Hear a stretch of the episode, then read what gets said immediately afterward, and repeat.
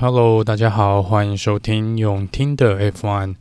这集是意大利站的赛前报道哦。那这个意大利这一站，如果我没有看错，它的全名是不是 Formula One Rolex Grand Premio del Made in Italy del Emilia Romagna 2022？哇哦，这个比赛的名字真是有够长的。嗯，好，这看起来是比赛的全名，但。没关系，呃，这个赛道呢，之前我们又曾经叫过它 San Marino Grand Prix，那它是在一九八一年到二零零六年是取这个名称哦。那其实我们应该在这个赛道呢，大部分人知道应该就叫它 Imola，哦，因为这是在赛道呃所举办的这个城市啦。那过去两年两三年，我们好像用的都是 Amelia Ro 呃。Romana 这个呃名字哦，如果我发音不正确，可能呃再多多见谅一下哦，这应该是意大利文。那总之呢，我们就把它简称叫做 Imola 或是意大利站就好哦。赛道呢位于呃 Imola 这个城市，那它在意大利大概是四十分钟哦，从这个呃市中心开过来大概四十分钟。那第一次的比赛呢，是在一九八零年哦。我们到现在应该在这边有举办过二十九次的 F1。那在这二十九场的比赛里面呢，我们总共出现了十六位不同的呃分站冠军，跟十四位不同的这个杆位的得主哦。那这个赛道呢，全长是四点九零九公里，我们预计会跑六十三圈，在正赛的部分。这个弯道呢是十九个弯哦，我们这个赛道只有一个 DRS，那就是起跑线呃之后的这个直线赛道。那它的侦测区呢是在最后一弯的前面，也就是十八弯出来之后，进入十九弯之前呢，是我们 DRS 的 detection point。在这个赛道目前最快的圈数哦，这个纪录保持者是一分十五秒四八四，是由 Lewis Hamilton 在二零二零年所达成的。那在去年呢，去年这个得主呢，分站冠军得主是 Max Verstappen 哦。那同样站上颁奖台的呢，有 Lewis Hamilton 跟 Lando Norris。那去年这个杆位的时间呢，应该是一分十四秒四一一。好，接下来很快的跟大家来报告一下这场比赛所使用的轮胎。轮胎呢，在硬胎的部分是 Hard C2，那在 Medium Tire 是 C3，那软胎 Soft Tire 是 C4，就是比较正常的。一般我们蛮常看到的 Pirelli 的选择哦，大概都是 C2、C3 跟 C4。那在这个呃。维修站呢，这一次总共进站的时间呢，相较于其他赛道呢是比较长的哦。这个赛道呢，如果进维修站从进去到出来哦，如果连包含换轮胎正常时间没有 delay 的话呢，大约会耗掉二十八秒左右。那这是呃。几个车队目前跑出来的成绩啦，大概二十八秒左右。那所以在这个赛道呢，基本上在过去我们看到都是一停的策略啊，我们很少看到两停或三停啊，因为针对这个比赛的特性，而且进站一次要耗掉你二十八秒，其实是蛮吃亏的。那这个呃赛道呢，因为是一个算是比较古老，那是又是高速的赛道，也是蛮常使用的一个赛道。在整体的轮胎耗损来说呢，其实应该没有那么没有那么吃轮胎啦。如果把它想的比较简单一点的话，但是因为今年呢，我们二零二二的赛车哦又比较重一点。然后在这个呃，还有这个臀跳效应的问题，还有一些其他可能他们说这个会过热的问题上面哦，所以我们不知道这个轮胎呢是不是可以撑得跟之前的呃早期的这些赛车一样哦。也许我们会不会看到呃两停或三停的策略也不一定啦。只是过去来说呢，在这个赛道多停去维修站呢，基本上是比较吃亏的。这个赛道就像刚刚说的，大部分都是一停的策略，而过去所使用的这个呃轮胎的组合呢，基本上都是 soft 软胎配上 medium 哦，大概是这两个的组合啦，来跑完过去的几场比赛。过去几年应该大部分的赢家都是用这个呃这个组合来得到分站的胜利。这场比赛呢，最多胜的车手呢，呃，目前在这个赛道的王者还是纪录保持人是 Michael Schumacher，他总共拿下了七次的胜利哦。那排名排在后面的呢，就已经差蛮远了。再来是 Senna 跟 Alan Prost，他们各拿下三次的分站冠军。接下来是 Nigel Mansell 跟 Damon Hill，总共拿过两次的冠军哦。所以你看到现在，我们目前现在所有的车手里面呢，没有一位还有排上这上面哦。所以。呃，这个赛道呢，看起来呢。呃，希望今年能够再多一个车手啦。不过，呃，在这边来说呢，以过去都是这几个传说级的赛车手呢，在这边拿下蛮多次的分站冠军。那过去的二十九场比赛里面呢，有九场比赛是杆位的得主呢，最后是拿下了这个分站的冠军哦，几率不低哦，几率真的不低，大概三成的几率。所以这场比赛也是有机会的。呃，如果你拿下杆位，是有蛮大的机会，也是可以拿下分站的冠军哦。接下来聊聊气天气预报的部分哦，在前几天有 po 在脸书这边说天气预报呢是有下雨的，呃，在录音前又稍微看了一下，在应该是在礼拜五，也就是如果这集放上去的时间，应该是台湾的礼拜五的早上哦。那这个时间呢，我们礼拜五呃应该还是下雨。那礼拜六跟礼拜天呢，看起来是阴天，但是不会有雨哦，不会有雨。目前看起来是这样啦。当然，降雨几率呢，看各家不同的天气预报，多多少少还是有一些误嗯差异性在哦。也是有这个当地的媒体呢预报是有百分之七十的降雨率哦，整个周末。所以这个到时候来看看呢，是不是真的会下雨哦。这个周末的比赛跟呃前几个周末不太一样。如果你是今年才加入呃看 F1 的车迷呢，呃，我来跟大家介绍一下，这个周末呢，我们的比赛模式会是一个冲刺赛的比赛模式哦。那冲刺赛这边先跟大家稍微的简单讲解，再讲解一下。也就是说，我们一般呃 F1 的比赛呢，我们是礼拜六跑预赛，然后来决定礼拜天正赛起跑的位置。那冲刺赛的这个周末呢，会有点点不一样。我们会把这个自由练习的时间裁掉一个哦。那我们会在礼拜五的时候呢，来做预赛，会从礼拜六提前到礼拜五。也就是说，嗯，礼拜五呢，你听到这一集的当天的晚上呢，就是跑预赛。我们所谓的预赛，那呃这边就用 qualifying 来讲好了。那这。不一样的是，礼拜五的这个预赛 qualifying 决定的起跑位置呢，是来决定礼拜六冲刺赛的起跑位置。那礼拜六的冲刺赛的结果呢，最终的排名就是来决定礼拜天正赛的起跑位置。所以就是跟之前比较不一样的。那在今年呢，今年在 Spring Race 这个冲刺赛的部分呢，规则上也有在稍稍的改变哦。去年的时候呢，我们的冲刺赛呢是只有前三名会拿下积分哦。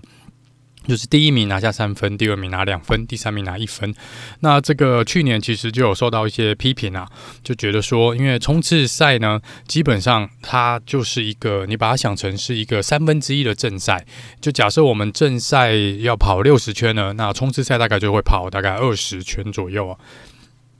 基基本上是以大概一百公里总距离跑一百公里为一个基准。所以在这次冲刺赛应该还是跑个二十二十一圈左右啦，二十二十一圈左右。那因为这个冲刺赛呢，基本上是像正赛一样，它只是比较短的这个。正赛嘛，所以在呃有些车子呃车手跟车队呢，他们是不希望在这时候去拼的，因为你在这边发生任何的意外呢，你基本上正赛就会被毁掉，而且可能车子会来不及修理哦。那在去年这时候，就他们蛮多人去觉得这个设计呢会有一个缺点，就是很多车手会选择比较保守的态度来去拼嘛，就说如果我的预赛。呃的决定的位决定这个冲刺赛起跑的位置，我就保持这个位置。反正我正赛也是用一样的位置来起跑，我不需要特别去做一个呃超车啊，或是去冒这个风险了。虽然在去年我们在冲刺赛的时候也看过蛮多精彩的画面哦，那但是大部分来说啦，呃，以去年的除了巴西站那一场路易斯·莫顿追击的相当漂亮以外。其他两个其实我觉得是没有达到当时大会创立这个冲刺赛的目的的。那今年呢，他们在这个呃怎么讲诱惑上面呢，稍微再改变一下，就是在积分这边呢，他们给多了。去年只有前三名可以拿到积分，今年前八名都可以拿到积分哦。所以你拿到积分变多了，也许车手就会。比较愿意去冒这个风险。那这一次呢，第一名会拿到八分哦，然后接下来就是八七六五四三二一哦，所以前八名都会拿到积分。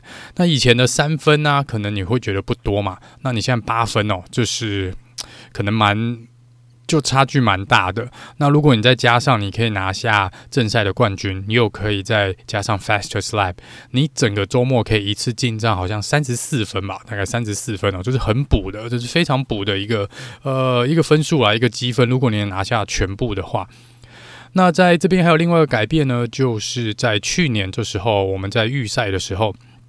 呃，决定冲刺赛排名的这个预赛啊，如果你拿下这个预赛第一名的位置呢，其实你不能说是拿下杆位哦，因为杆位是由 Spring Race 来决定，这个冲刺赛来决定。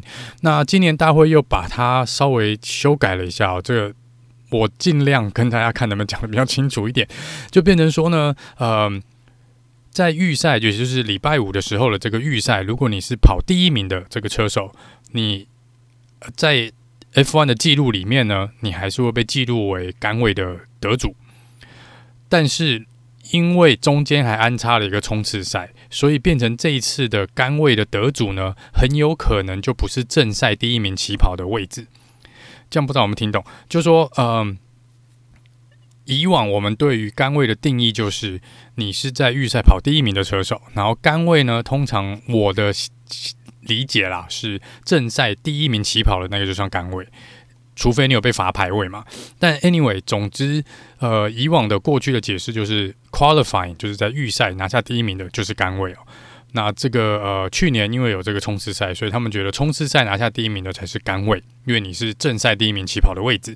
然后今年他们又把它改回来了，变成 qualifying，在礼拜五的这个预赛呢的跑第一名的就是杆位得主。所以在你个人赛车手的记录上面，你礼拜六。这个冲刺赛跑到第一名，你并不会得到杆位这个记录，在你个人的成绩单上不会有这个记录，就是这一次比较不一样的地方哦。就假设这样好了啦，就假设 Charles Leclerc 在预赛的时候拿下第一名，那他就是这场比赛意大利站二零二二年意大利站杆位的得主。但是他在冲刺赛可能只跑到第二名，所以他在正赛的时候是第二名起跑，所以这有一点点就矛盾了，就是你杆位的得主并不是在正赛第一名起跑的位置，所以这就是。有点在玩文字游戏，但对啊、算了，反正大会既然说好，那就好啦。好，那再来讲一下，呃，这场比赛各车队哦，大部分的车队呢都说会带来一些某种程度的呃零件跟升级哦。Red Bull 这边呢说，他们因为可能上一场比赛的这个问题，加上这中间呢，他们觉得呃可能时间不太够。然后这次又是一个冲刺赛的周末，所以他们说这次可能没有带他们原本预设要带那么多，可能比较大的这个呃升级，这次就是小小的升级哦。那红军这边基本上说他们好像没有要升级。AlphaTauri 呢说这一次会来测试一些新的零件哦，所以可能前翼跟尾翼都会来做一些测试。Alpin 这边呢也说在这个呃气流呃。这个部分也会来做一些小小的升级，所以这是这场比赛这几个车队，呃，他们说他们要来，大部分车队应该现在每个周末都会来做一个升级啦，基本上可以这样理解哦。那在 Mercedes 这边呢，据传闻，本来有人说他们是不是会，呃，也针对这个呃车体这边有稍微做一些改变哦，那这个目前没有被确认哦，就看等一下晚一点哦，这礼拜五下午。这个早上应该是早上啦，他们做自由练习的时候，看这个车子上面是没有比较明显的不一样哦，明显的不一样。好，那最后呢，就是来赶快的来聊一下这个个人在这个周末的一些预测哦。之前的预测我也不知道算准不准哦。那这场比赛呢是法拉利红军的主场，其实也是 AlphaTauri 的主场啊，因为他们两个都是意大利的队伍，但这边比较是红军占优势的地方哦。呃，那这次呢，嗯。我还是觉得红军看起来蛮强势的。那在杆位的部分呢，讲的是礼拜五这个 qualifying 杆位的部分，我就赌赌看 Carlos Sainz 哦，因为我我想他才刚刚刚有说他续约了，跟法拉利签约到二零二四年年赛季结束哦，所以这个部分也许哦他会翻转过来，不一定啊。我也是蛮希望他翻转过来的。然后我觉得 Carlos Sainz 如果可以拿到 pole，我就会也预测他会拿到冲刺赛的冠军。那在正赛的部分呢，我想红军一二名哦，还是机会相当大的。我看过去三场的表现呢，红军的表现是真的蛮算是比较输出稳定的。红牛这边呢，我过去三场比赛，我真的不太确定他们的引擎有没有办法，这个问题到底有没有解决，其实目前还不知道，这个只能跑出来再看知不知道啦。那如果说没有太大意外，我想前三名还是红牛跟 Ferrari 哦。